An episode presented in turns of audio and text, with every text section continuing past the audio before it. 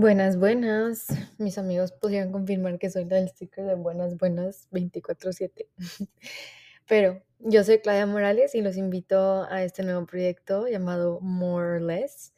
Y bueno, un poquito del contexto del nombre. eh, yo me apellido Morales, entonces el nombre More or Less, si estoy, si nos, bueno, no estoy segura, pero según yo con mi papá y sus amigos, como que le decían, ah, el More or Less, de que, como de broma, de que el apodo, ya ves, los amigos y así, con los apodos. Entonces, como que se quedó, pero a mí me gustó mucho porque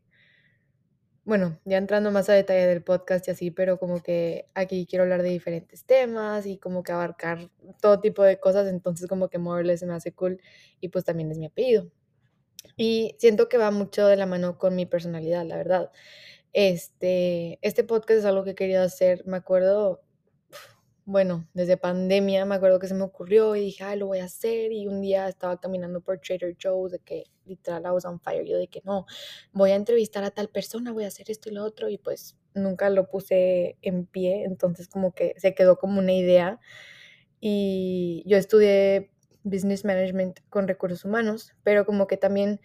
en ese inter como que en pensando en carreras, así como que siempre ha sido la curiosidad y me ha gustado mucho como que entender a las personas y pues si la hago trabajo y si en persona como que en general eso siento que va mucho con mi personalidad.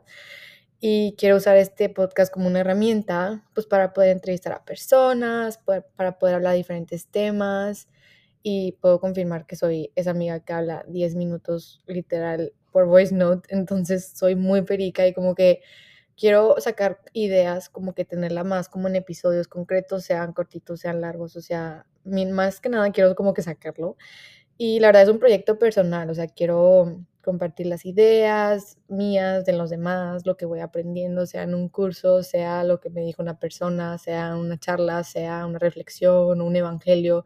cualquier cosa, o sea, por eso también énfasis en la foto que hice un poquito de todo, porque en realidad va a ser un poquito de todo.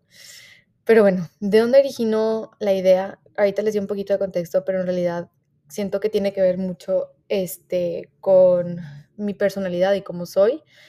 Este, desde chiquita como que siempre he sido una niña muy curiosa y muy extrovertida, y la verdad es que mi papá ha sido un factor muy grande porque, este, él siempre nos ha criado como de una manera de que no le tengas miedo a nada, de que a cualquier cosa, y su mentalidad siempre ha sido y siempre nos ha inculcado que si un hombre puede, o sea, él puede. Y pues como que siempre nos dice, si alguien puede, de que tú lo puedes hacer. O sea, nunca nos ha criado ni dicho nada como limitando nuestro potencial. Entonces, desde chiquita, como que, no sé, siempre era muy aventada, sea, no sé, ay, de que te vas a echar de eso, de que yo me echaba, de que te- iba a saltar, de que yo, me, yo saltaba, nos teníamos que meter al agua, estaba bien fría, de que yo saltaba, o teníamos que probar una comida rara o algo así, de que yo la probaba, o sea, siempre, siempre, siempre. Y a los 15 años, este, pues se me ocurrió irme de intercambio. O sea, estaba bien chiquita, o sea, ahorita lo pienso, mi hermano que tiene 15 digo, no manches, estaba bebé, este, pero yo literal dije a mi papá de que papá me quiero ir, este, me dijo, investiga y te mando, o sea, sí, de rápido, literal, o sea, ni lo pensó. Y algo que también siento que me ha impulsado mucho y le doy mucho crédito a él, es que yo me acuerdo antes de irme, bueno, esto ya puedo entrar más a detalle en otro episodio contando la historia,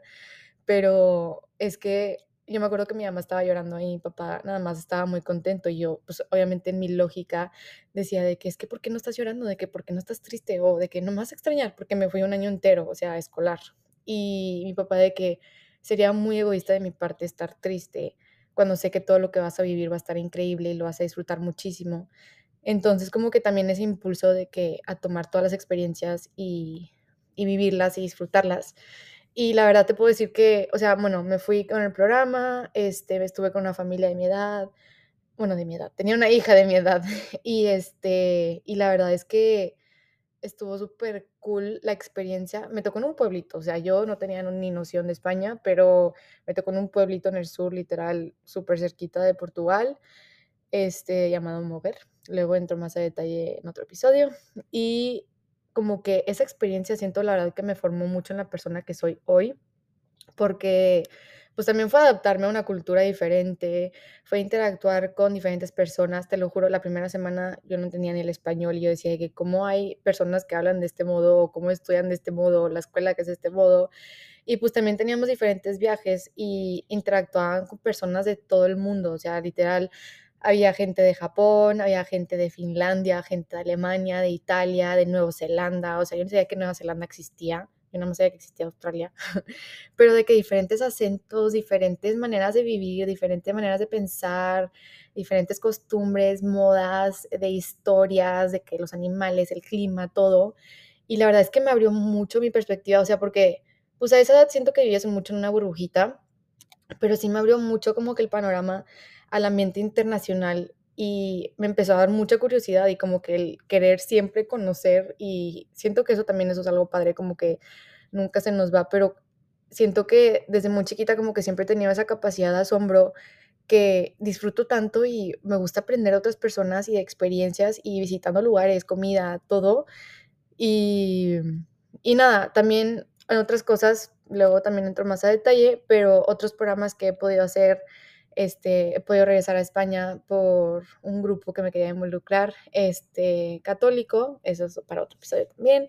Este, también pude hacer un programa internacional de que Study Abroad, pero más profesional con mi universidad, luego también les cuento.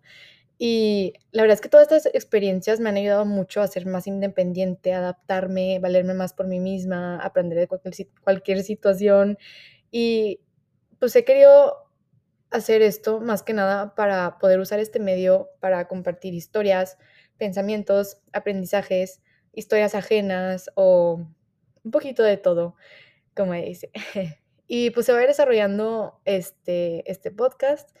y me emociona mucho tenerlos aquí y que me acompañen en este camino. Y les doy la bienvenida y un muy, muy, muy fuerte abrazo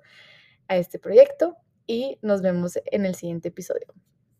うん。